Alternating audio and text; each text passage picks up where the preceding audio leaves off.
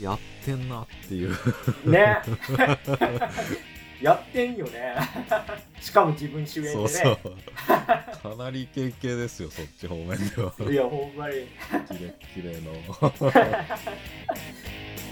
焼き自分のタイムでどうも慎太郎です。どうも曽我ですこの番組は映像業界で働く編集マンとアニメ業界に携わる構成作家が映画について話すラジオです。はい。えーですね。今回はすごいタイムリーな自治ネタということで。イギリスのエリザベス女王が死去。96歳。お追悼の声相次ぐってことなんですけど本当に収録日ベースで前日まだ1日も経ってないですかね現実にそう。ぐらいなんですけども一応ねエリザベス女王が亡くなってあのーすごい僕の身近なところで言うと毎週末僕はあのイングランドのプレミアリーグっていうサッカーの試合楽しみに見てるんですけどそれがねもう延期になるという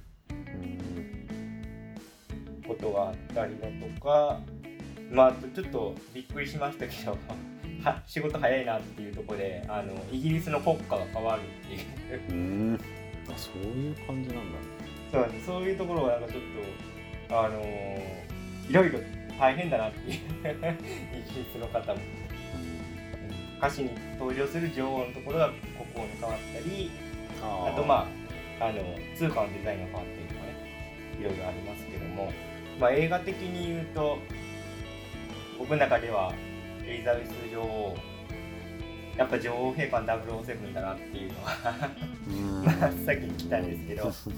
それ聞いてねだから、まあ、そんな長い間在位してたんだなっていうのが初めて。いやそうですよね。そうじゃないと成立しないっていうのをなんかはって思ったなそうかえっと、イギリスの君主として歴代最長となる70年にわたって在位してきたってあるんで。うん。ね。確かに。ただ女王が当たり前ってことでもないよね本来そうですね。あのエリザベス女王のお父さんの時代もねありましたから、まあ、ちょっと007の今後について僕は起憂してますけど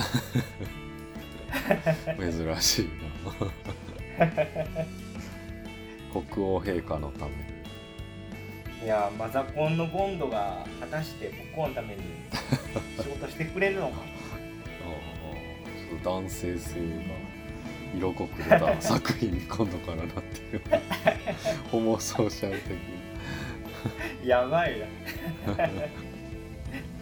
客層変わってしまうなそういう父殺しの話になってちょっとなんかそれもやりすぎじゃくるないでまあ殺し殺したらダメだもん。すか、そうですよね。MI6 ですかね今日ね。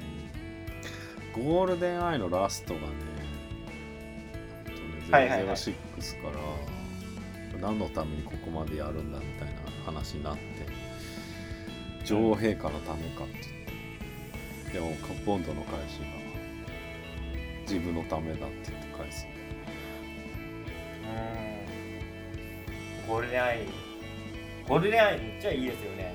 今見返すと、めっちゃ今いろんな意味で。うん。ある種熱い。なそうですね。まああれもうバチバチにロシアと VS って感じですけど。そうだよねロシアの首都を戦車で走り回ってるのね。すごい。さすがピアース・ブロスだいやーそうですね。金太郎さん的にはなんか女王のイメージありますか？あだから僕はいつもエリザベス女王はやっぱりね英国王のスピーチでねうん。思い出してね。まあだから娘として出てんだけど父親のことをね 毎回思い出すしなんかこう女子史的ななんか大河ドラマ的なものをすごい感じてまあどうそうとどういったかっていう、うん。まあお父さんと会えたかな またなんか英国語のスピーチに返すとちょっと感想も違ってきそううなーんそうだ気がしましたね。存命だったからね。そうですよね。まあそんなところで。あのーちょっと正式なタイトル忘れましたけどなんかダイアナさんのドキュメンタリーが今月公開されるみたいですね。それってあドキュメンタリー？ああそうあれ。あれどうん。ドキュメンタリー。まあそれだよね ちょっとエリザベス女王とはねいろいろありましたから あれです複雑ですけど。バチバチバチバチですよその話題出すとあとなんかこれは女王パワーなのかどうかわかんないですけどあの亡くなる数時間前にこう虹がかかったみたいなあ話でね。そ うなん。ねパッキンガム宮殿の上空に2つの虹ことがあっていやなんかちょっとほんま映画みたいな日だったなっていう。最後まで。ましたね。まあそんなちょっとイギリスつながり、まああれかな、イギリス人も出てたけど、うん。ちょっとなんかイギリス英語むっちゃ現地の人から批判されてるでおなじみブレットトレインですけど、なんかむっちゃ批判されてました、ブリティッシュアクセントを。そんな？なんか、うん、でぼ僕らから聞いたらやっぱ分かんないじゃないですか。けど、なんか、なんか聞き取りやすいっていうのはあるうん。なんかイギリス映画ってめっちゃはっきり英語喋ってくれるなっていうのがあるで僕もイギリス英語も聞きやすいんですけどなんかねアメリカ人の俳優さんが結構今回イギリス英語に発音矯正してこう喋ってるんですけどブレットトレインの中で。なんかねやっぱそれはイギリス人からすると許せない。だからまあ僕らでいう関西弁問題に近いんだなって。だそれ言うとでも日本語も怪しかったよ。あー。なんかやたらめったらなんか早口全モブの日本語とかがめっちゃ早口とか怪しかっこれねあれだと僕吹き替えで見たんですけど吹き替えで見たら違和た感ない。あ多分だから吹き替えで見たんかい。そうだからもしかしたら吹き替え用に撮り直してるのかなとかと。なんか結構そこも吹き替えたんですよだと思う、うん、だから違和感なかったですけど。そうなんです。字幕版で見るとやっぱえーその話するから明らかに字幕で見たんかなと思った。そういうこそういうトピックがあったってことね。そうだからそこでなんか結構論争になるんだと思って日本人的には。意外だったんですけども。あでもさアーロンはさアーロン・テイラー・ジョンソンイギリス人なんだよあじゃあ黒人の方かも。あのあれプリンスでプリンス役のプリン女のスだからプリンスとレモン。レモン。が言われてたんじゃないかってこそうですね。えー、ということで今日はブレットトレインを特集していきたいと思います。とはいあらすじをお願いします世界一運の悪い殺し屋レディーバグが受けたミッション。それは東京発の超高速列車ゆかり号でブリーフケースを盗み次の駅で降りること。簡単な仕事のはずが次から次へとゆかり号に乗ってくる殺し屋たち。彼らに狙われ降りたくても降りられない。最悪な状況の中列車はレディーバグと殺し屋たちを乗せたまま終着点京都へと走る。という内容になっております。はいでは早速総評の方に参りたいんですけども私そがですね今回のブレットトレインは正直三角ということで全然悪くはないんですけどうーんなんうんこの表現がちょっと適当かどうかわかんないんですがすごいガイ・リッチー感そしてスナッチを見ているようだなっていう。うん。スナッチ最高じゃん。りですねいやスナッチ最高なんですよ。でも20年前の映画なんですよ。だからなんか古いっていうか。古い？古い。僕には古く映りました。この感じ。色あせるものだってこうーん。なんかねそのガイ・リッチーのかっこよさ映像的なルックってまあそれは、うん、色あせないって言われたらそれまでだけどやっぱちょっとふ一昔前じゃないですか？ああいうかっこよさ。とうんまあエッジがエッジ効きすぎて静止画とか。うん、うん、あそうまあそうですね。編集でいうとそういうとこだしあれあとまあ脚本アニメもほとんどあれ使ってたんだオープニングが印象的ななんかこう物投げた物投げたらそのものがつ次のとこに行ってなんか、まあ、次の人が受け取って名前出てでちょっと動いてバッカーノだ。それだ。懐かしい。バッカーノです いやわかる。バッカーノ感すごバいですよッカーノ今回。感メカイリッチバッカーノ感ってことか。わかる。ああそうね。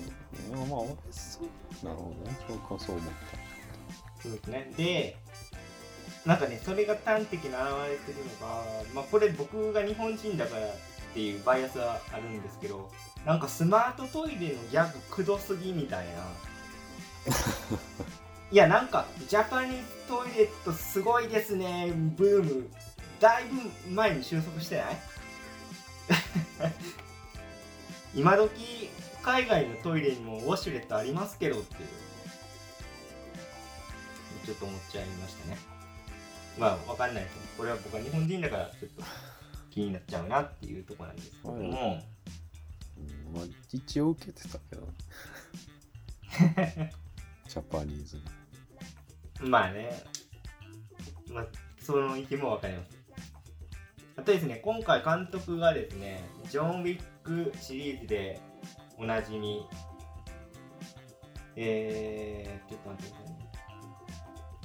さいね。ジョン・ウィックシリーズでおなじみの、まあ、デビッド・リーチ監督で、アクションシーンとか、やっぱすごいんですけど、で、ブラピもかっこいいんですけど、やっぱなんかキアヌと比べるとブラピきついなって思っちゃいましたねなんなんでしょうねやっぱこれはまあブラピが悪いっていうわけじゃなくてキアヌがすごいと見るべきなんでしょうけどちょっとあれですね今ウィキペディアで確認しましたけどデビッド・リーチ監督はジョン・ウィックシリーズでおなじみみたいなこと僕言いましたけど正確には監督プロデュースやってるのは 1, 1作目だけということで。デップやってるよね。レップ2ですね。うん。だそっち俺に一番近いよいや近いですね。うん。2ですね。確かに。アクションの感じがいいのかな。めちゃくちゃ。なんですかね。うん。いや映像映像とか全然かっこいいんですけどなんか最高って感じにはならなかったな。まあ俳優もねすごい豪華でまあもちろん主演のブラッピーは言うまでもなくねあのー、本作のボスキャラとして、まあ、ちょっとネタバレ批評なんであれですけど全部言っちゃうとロシア人のね、えー、殺し屋ニックネーム何だったっけあれ。白い死神。ホワイトです。はい。いやマイケル・ジャノンとかねまあ確かにそう。あシャノン。マイケル・シャノンとかすごい迫力あっていいんですけどうんなんかなんかなんなんでしね。個人的な不完全燃焼というか。あとまあえっ、とプリンス役やってたジョイ・キングさんも悪くないんだけどうんちょっとパンチが欲しかったかなもうちょっとっていう。あとやっぱ、まあ、プリンスはそんな肉体派じゃないからあれなんですけどうんだったらちょっと福原カレンさんでよかったなと思っちゃいました。ね 福原カレンさんだった人らアクションできる。人種がきつい設定時いや日本人の奥さんはみたいなことこれだったら。あるけどね。ーでも普通に日本の JK でよかったけどなと思ったなこれだった。らまあ福原カレンさん出てるけどね。すごいちょい役で。あの社内の販売員でね。けどまあザ・ボーイズとか見てる。僕らからすると福原さんだったらもっとアクションいけたよなとかちょっと思っちゃいましたいやワンチャン殺しあると思ってたんだけどね。そこはねそれでねもうちょっとなんか美味しい役 あげてほしかったな。うん。あとはまあストーリー的なことに関しては僕正直、まあ、伊坂幸太郎作品は結構読んでるんですけどマリアビートルは読んでないのであんま原作が比較できないんですけどまああのー怒涛の伏線回収の感じとかは伊坂幸太郎だなっていう。まあでもそういうカロシアがいっぱいとかももう伊坂幸太まあ、伊坂さんでね、伊坂さんの、まあ、得意技で、まあ、そこは、僕はめちゃくちゃ、伊坂作品見てるぜっていう感じで楽しめたんですけど、なんですかね、そのブームもちょっとなんか古いんですかね。うん。なんか、木更津キャッツアイとかもね、前の作品ですしね。まあでもそんなことないか。昔からあるか。時代関係ないかもしれない。その、伏線回収に関しては。まあでも、うん、楽しみなとこもありつつ、ちょっと個人的には不完全燃焼の部分が、まあ多いかなというのが、えー、そうするでございます。木更津キャッツアイってどう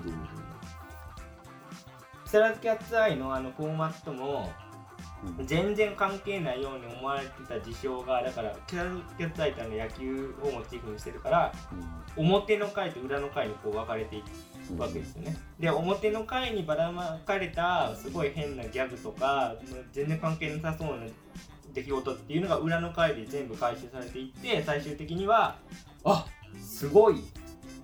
こんなに効いてくるんだみたいな。うん。表の回の。仕込みがっていうところで見せていくっていう意味ではもう完全に今回と似たような感じじゃないですか。脚本の手法のことを言ってるってこあそうですね。とうん。工藤感今回で言う今回で言うとまあちょっとやりすぎなぐらいそれをやるから、まあ、そこはちょっと乗れるか乗れないかっていうところで、まあ、個人的には伊坂さんのいつものやつだな。まあ伊坂さんだよねそれはそうですねそれね練習うんという感じで久しぶりの三角まあ言ってないだけっていうのがあるか丸とか別に言ってないまあでもここ最近結構僕は乗れてる作品が多かったんでちょっと残念なという感じなんですけども、えー、慎太郎さんはいかがだったでしょうか最高ですおーっとえっとえっとはい。あのねまあでももうもはやポスターとかからまあバカ映画なんだろうなっていうのも分かってたから、まうん。あそれをどれだけ出せるかだったんですけど、まあなんていうねか簡単に言うと、まあ、カウボーイビバップみたいだなと思ったんだよね。あー確かにカーボーイビバップ感もありますね、うん。そのなんかごったにななんだけどまあそれぞれの特徴が出ててまあそれが共存しているっていう。なんかカーボーイビバップも宇宙出てる未来の話なのになぜかアメリカのその当時あ西部時代の風俗とか社会風俗とか、まあ、中国の文化だったり、まあ、それこそ、まあ、ロシアだったり別にメキシコだったりがもうそのまま未来に残ってて、まあ、なんかそういうごったに感、まあ、すごいピースフルだなと思ったな、まあ、今回のこの日本で 外国人が暴れるっていう話でも、まあ、そういうとこなんか良かったなって思うのとやっぱりその、まあ、伊坂さんもなんか流行りだした頃はさ結構批判の声もあってさなんかあんまり文章うまくないとかさうん。あったとは思うんだけどただそういう話を書けるのって伊坂さんぐらいだったんだよね。それを堂々とやれるっていうかそうですうん。ねそうですね。それが伊坂さんだったからなんか今回の映画もなんか今この時代にこれをやるのも実現できたっていうのもなんかそれと似たようなことなのかなと思って今これできたのが本当に俺は奇跡だなと思って。しかもそのなんか魂みたいなものをちゃんとシナジーで出てるからめちゃめちゃいい作品になったんじゃないかなって結果的に思いました。うん。今ちょっと言われて気づきましたけどそういういう視点で見ると伊坂作品ってむっちゃ映画的ですようん、そうだ。まあ映画的、うん、群像劇が多いっていうのもあるのかもしれないそうそう、しかもその、まあ洋画っぽいから、どっちかっていうとね。うんうん。わかります。そう、だから日本でもまあ、ゴールデンスランバーとかが結構頑張ってやってるんだけど、なんか絵面とかがちょっと若干寂しかったりとか、まあ、まあ、ゴールデンスランバーは全然面白かったけど、なんかそういうなんか伊坂さんのそもそもそのインプットみたいなものが逆に今回つながったかなと俺は思えたんだよね。見聞きしてきたものを小説にしたそれが逆輸入的にハリウッドで映画されるっていうこのループが、ね、俺はすごいねはうんピースフルだなと思いましたね。うんうんまあ、あと、あと絵でね、どうだろう。あと、アーロン・テイラー・ジョンソン。タンジェリン。めちゃめちゃかっこよかったなぁああいう人になりたいと思ったな あれですねみかんですよねみかんね。まあでも、まあ、死んじゃうけど、その、一回途中で芸者するとこあるじゃん。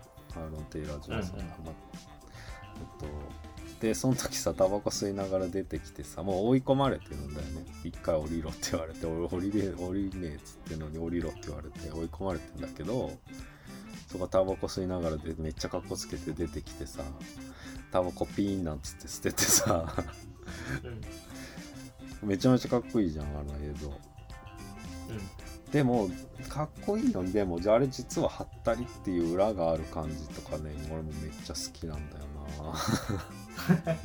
めっちゃそそのエピソードカーボーイビロップのスパイクやりそう。なうんそうそうそうやりそうだなと思って。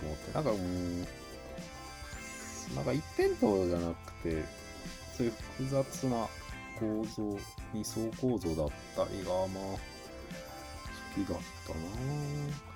で正直ね俺ジョン・ウィックも3とかでお腹いっぱいだったんだよね。うん。あのなんかずっと暗い顔して人殺しまくってみたいななんかそういうものよりうんなんかそれだけじゃないものを見れたなっていう。まあの中で、まあ、ブラックのアクション結構面白くて、まあ、アタッシュケース使ってアクションしてるんで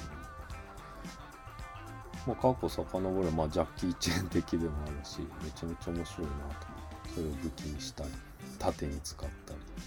ザ・千変万化のアタッシュケースもすごい好きでした。あとねまあだからビバップで言うとさホワイトデースもさなんかすっげえあいつビシャスっぽくない？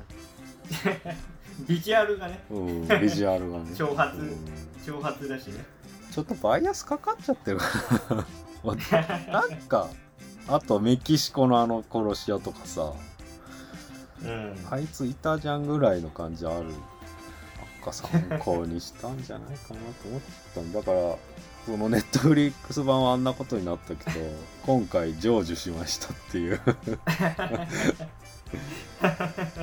感じはありました。あれだね。なるほどあれだ。あのドームのハリウッドリメイク版はつまでたっても作られなかったけど先にクロニクルできちゃったみたいうんうん。な いやクロニクルみたいな、うん。完全にいやこの超能力バトルドームやないかって思いまあなるほどね。クロニクルね懐かしい。デインデハンね。すね出世作あとマイケル・ B・ ジョーナンもね出世あ作まあ確かにネットフリックスはねちょっともう打ち切りになったからあうん。まあ弔い弔い合戦。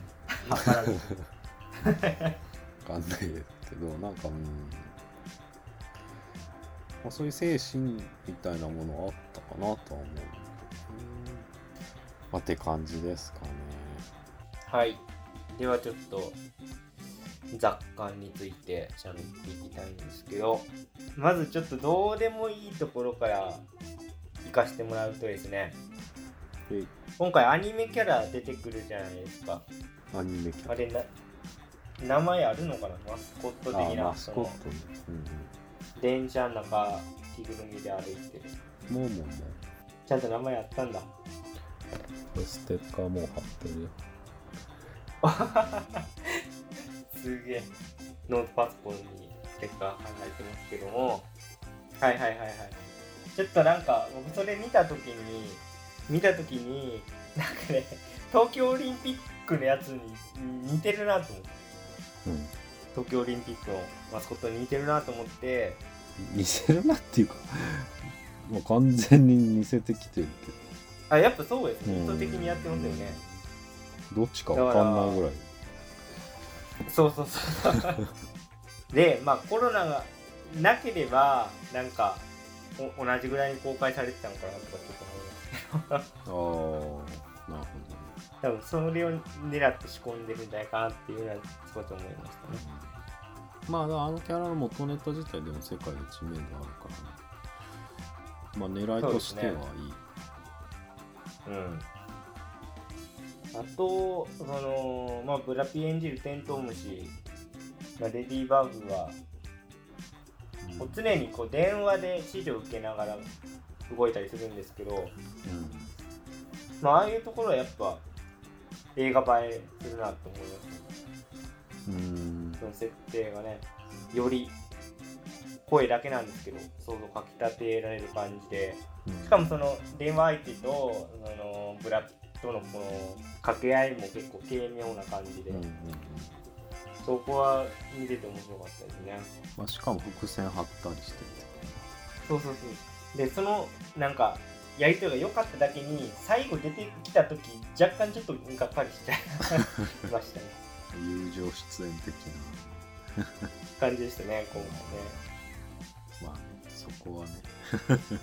まあそれで言ったらチャーニング・テータも。そういやちょっと今気づきましたけどまあその結局その電話相手もこういうのにサンドラ・ブロックでしたとかチャニング・テイタムでしたみたいな感じとかやっぱちょっと古くないかって思っちゃ 古いだろそれはういやちょっと同窓会映画でもあるんだなと思って。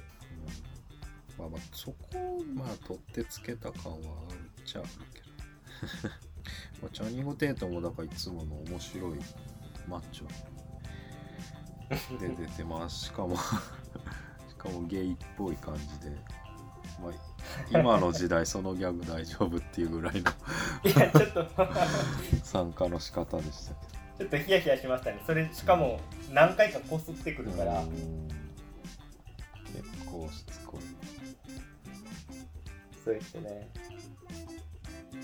あとはまあこれはちょっと脚本のテンテンポ感の良さがすごすぎてあのー最後にホーネットっていう女の殺し屋が出てくるんですけどそのマスコットの中の着ぐるみに入ってて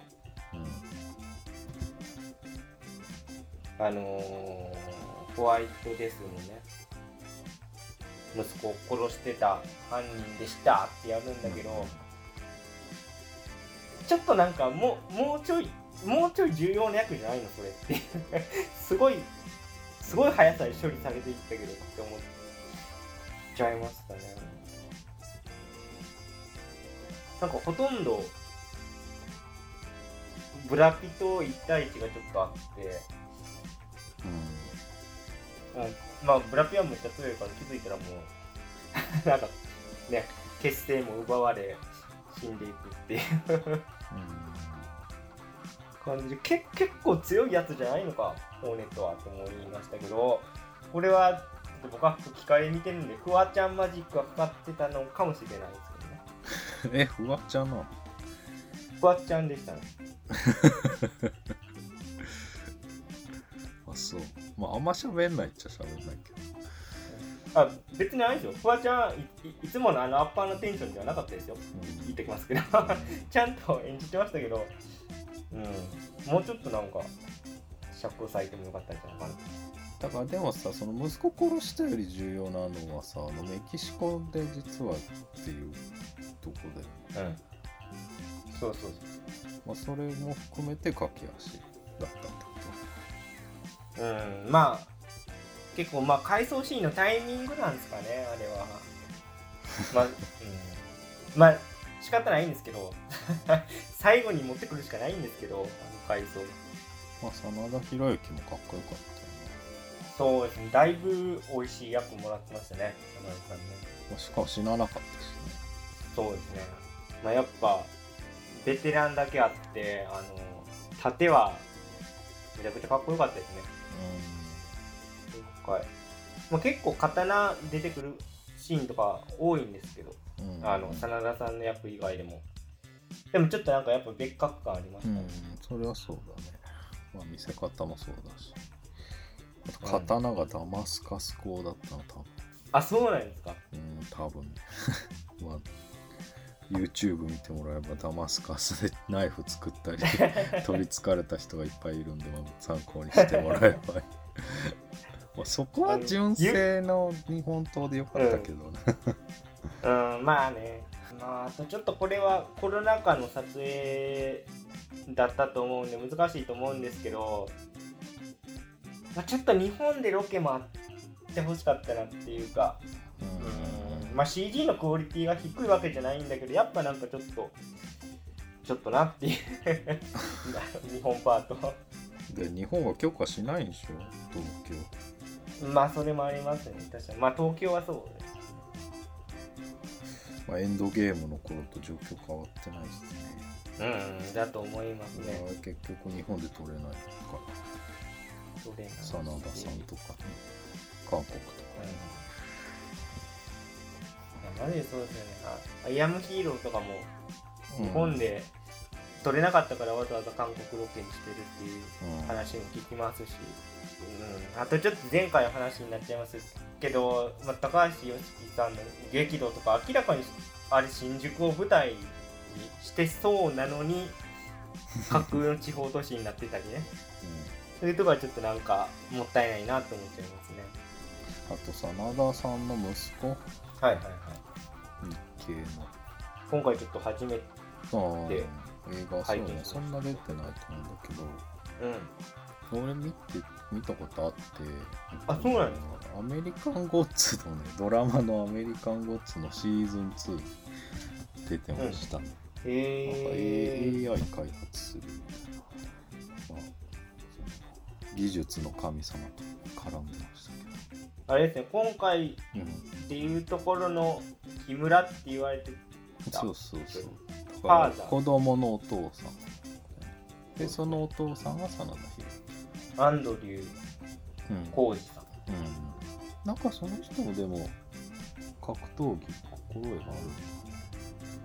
えー、確かにめちゃくちゃアクセルね。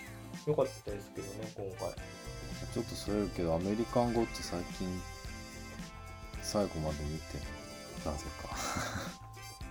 か、はい。あのシーズン1だけ見てシーズン1はめちゃめちゃ面白い。まあ2もめっちゃ面白いかな。めちゃめちゃ面白いんだけど。なんか打ち切りって噂聞いてて3見たんだけど本当に打ち切りで。もう笑っちゃうからそこで終わっちゃダメだろっていう終わり方で続き作られてないから、あちょっと衝撃的でしたねマジで。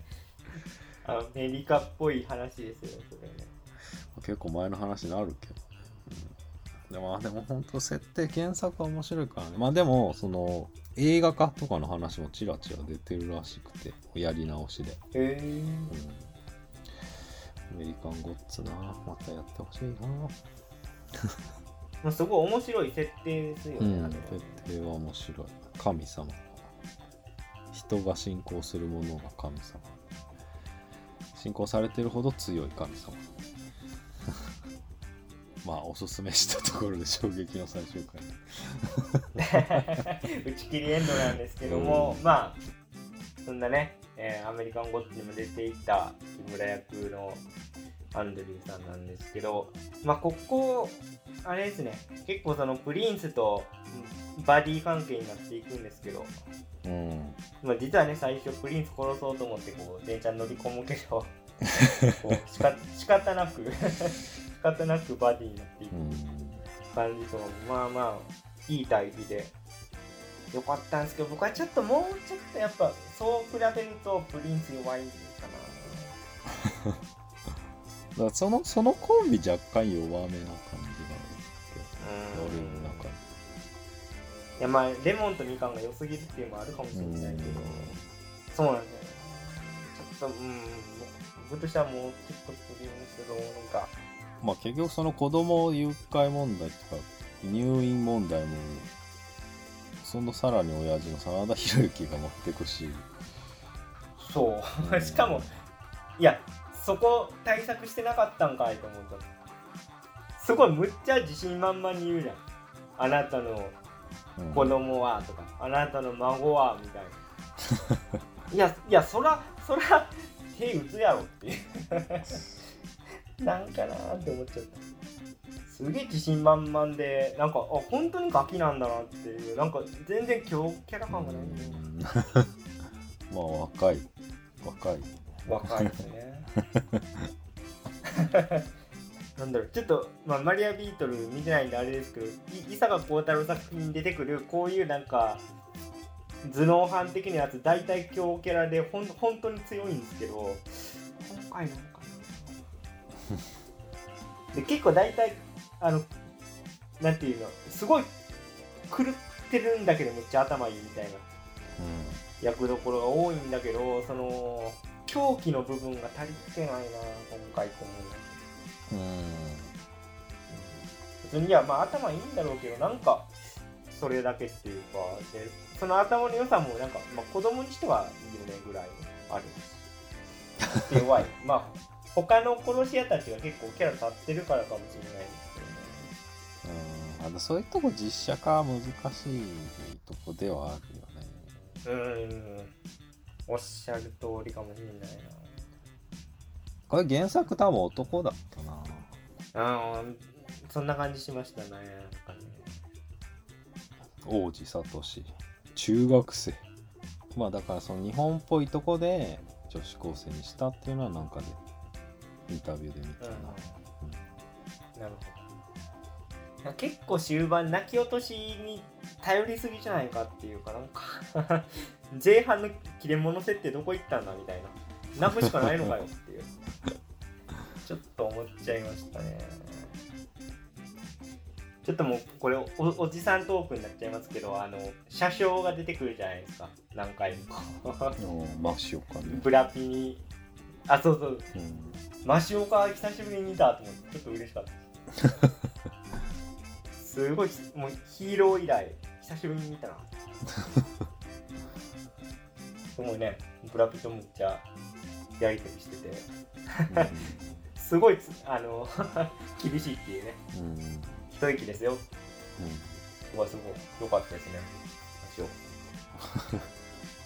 まあ、マシオカがいる車掌がいることでねそっち行けないっていう。その殺し屋と同格の扱いしてるっていう、まあ、仕掛けも面白かった。後ろから殺し屋迫ってきてるのに車掌いるから前進めない。でもちょっと僕そこ突っ込んでいくとリアリティライン問題になってくるんですよね。まあそうそのそのブラピとみかんがこう同じ席に座ってまあ蝶々発信やるじゃないですか。でそれに対して前方に座ってるまあ女性は結構注意するわけですよね、うん。静かにみたいな。いやなんか静かにとかいうレベルちゃいますけどみたいな。やり合ってますけどななんだあの乗客たちのあの背景感やばかったな まああれはちょっと厳しいものがあったよね。厳しいですね。僕ちょっとそこ気になっちゃったんですよね。序盤に。しかも白人のおばさんだよね。注意してくる。そうそうそうそう。うん。日本人じゃないんだっていうね。だから日本の新幹線マナー厳しいみたいなことも。延長線上のギャグなのにっていう。うーんなるほどと思いますまあ僕はちょっと引っかかっていたのはそれもあるあったのかもしれないです気づいてなかったですけど慎太郎さんに言われる。まあ終盤はいいんですけどね。ホワイトレースがあの席買い占めて観客退場になるんでいいんだけど序盤にちょっと引っかかりでかかったですね。いやもうだって 普通にまあガラスとか割れてるしなんか不自然にいないですよね。あの VIP クラスのとこには人が。うん。そんなことある？って思って。いやまあだからジョン・ウィックとして見ちゃダメなんじゃ あとまあこれまたブラッドとミカン、まあ、テントミスとミカンですけどあの食料車的なとこに福原さんが来てあれもなんか いやだから俺てっきりてっきり福原カレンさんも殺し屋だからなんかその状況を逆に利用してなんかやるのかなとか思ってたらいや最後の最後まで一般人かいって。だとしたらなんか鈍感すぎるなってちょっと思っちゃって。だってあの部屋ガッチャガチャなってるわけでね、やばいでしょ、うん。物がもうこうガンガン壊れていっうんてるけど。飲み物はどうですか？じゃないんだ。よいやそうそうそう。いやまあギャグシーンなのかもしれないけどちょっとなんか笑えないなっていう。リアリティラインちょっと気になりますって感じでした。うん。まあでもなんか粋粋なやりとりがまあ好きなんだよね。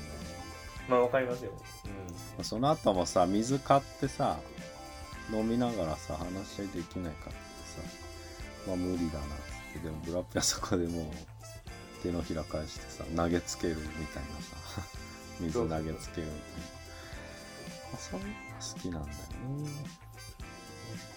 まああの軽口叩きながらねやっていくとこはやっぱかっこいいしまあおしゃれにも見えるんだけど確かにね。まあか,、まあ、かかうん、かっこいいとこもあるだけにちょっとまあ三角だな。あと新幹線はでももうあれ京都着いたのも朝になってたよね。そうですね。夜行列車的な。ああえそんな新幹線存在しないよね。存在しないね。寝台列車でさえね最近珍しいですから。まあ逆にちょっと乗りたいけどね夜行新幹線。あれば でも夜行新幹線途中変な時間で乗る降ろされる人とかいるよね まあいいですね。半端ない。絶対なんか全然電車全くない時間に静岡とかにありえるできるだけ駅前にホテル取ってもらって。まあだったら次の日目的地行っちゃっていいよね。まあだから夜行バスみたいに昼間乗るよりちょっと安かったりあれかな。った だ通常料金では確かに乗りたくないなと思ってしま まあないそんな新幹まあだからあとあれ順番にでも一駅一駅何かが起こってるからさ。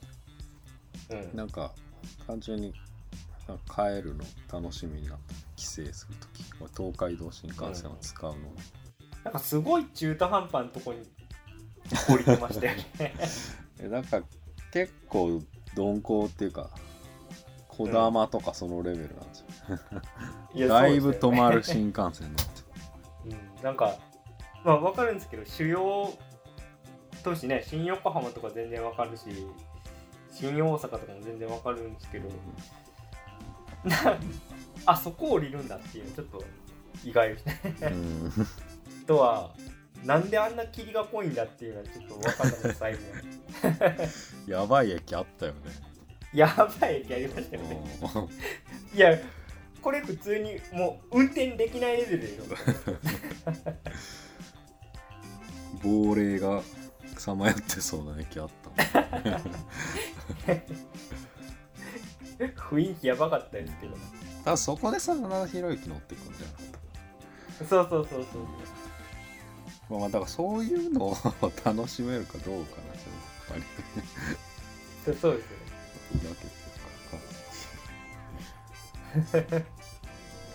しかも最後の方も新幹線の行く先にその車止めみたいなさ、うん。その新幹線の線路にここまで線路はここまでですみたいなもん、まあ、しかも京都で。まあないだろうね。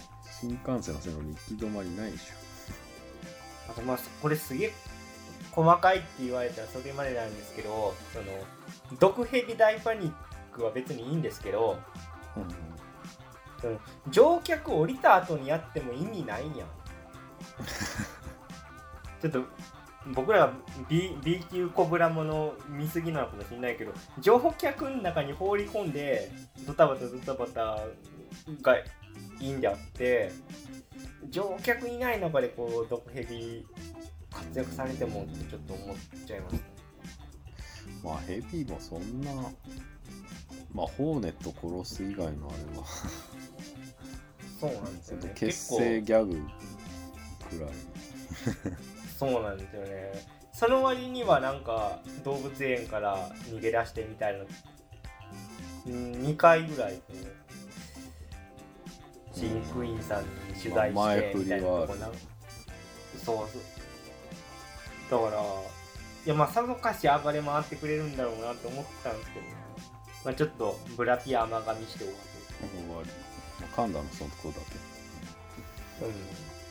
まあ、まあまとめっていうかまあ収束して感じは伊坂さんなんだろうけどまあ結局、まあ、運命的な、まあ、真田さんがいろいろ諭してくるんだけどさ。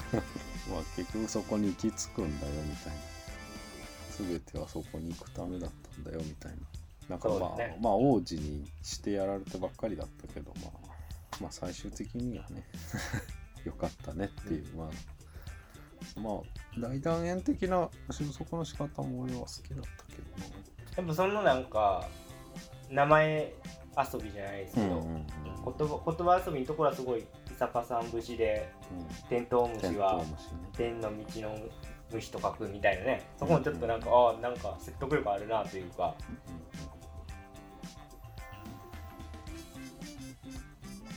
まあううまい話にはなってますよね、そこはちゃんとね。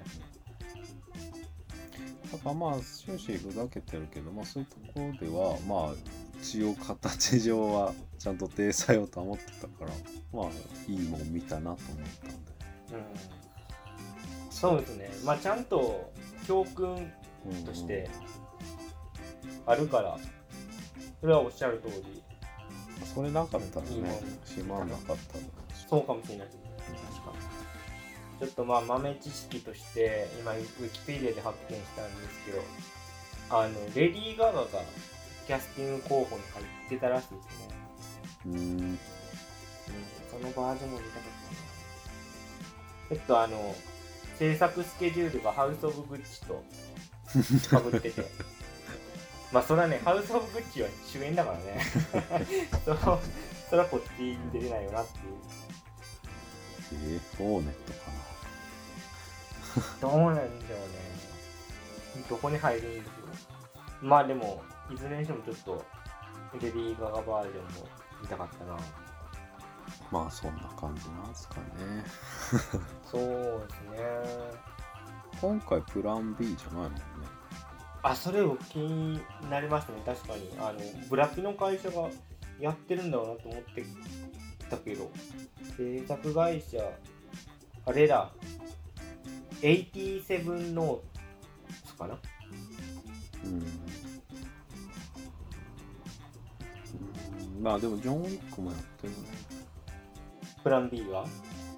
うん87あそうなんですねうん。まあしかもプロデューサーでもないしね今回。まあだからやっぱり自分のっていう感じではないよね。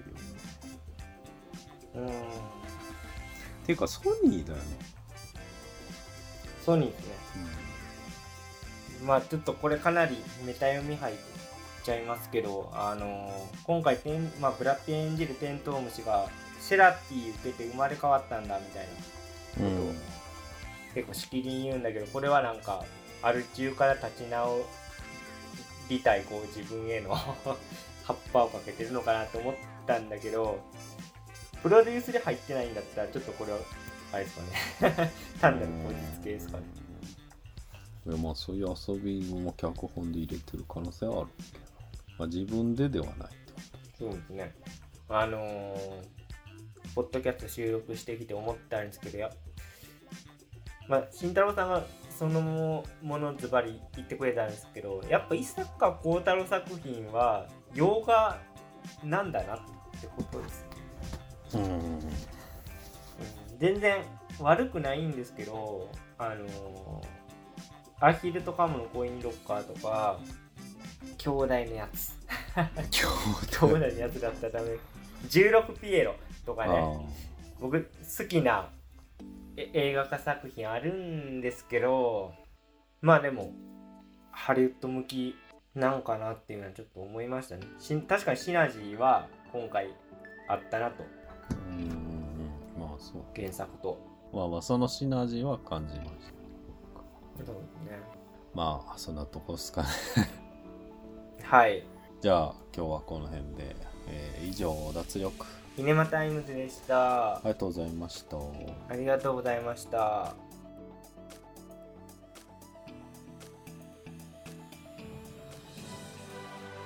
脱力決めなタイム中金メダル取ったさ。うん。スケボーのやつあるじゃん。うん。真夏の大冒険でしょ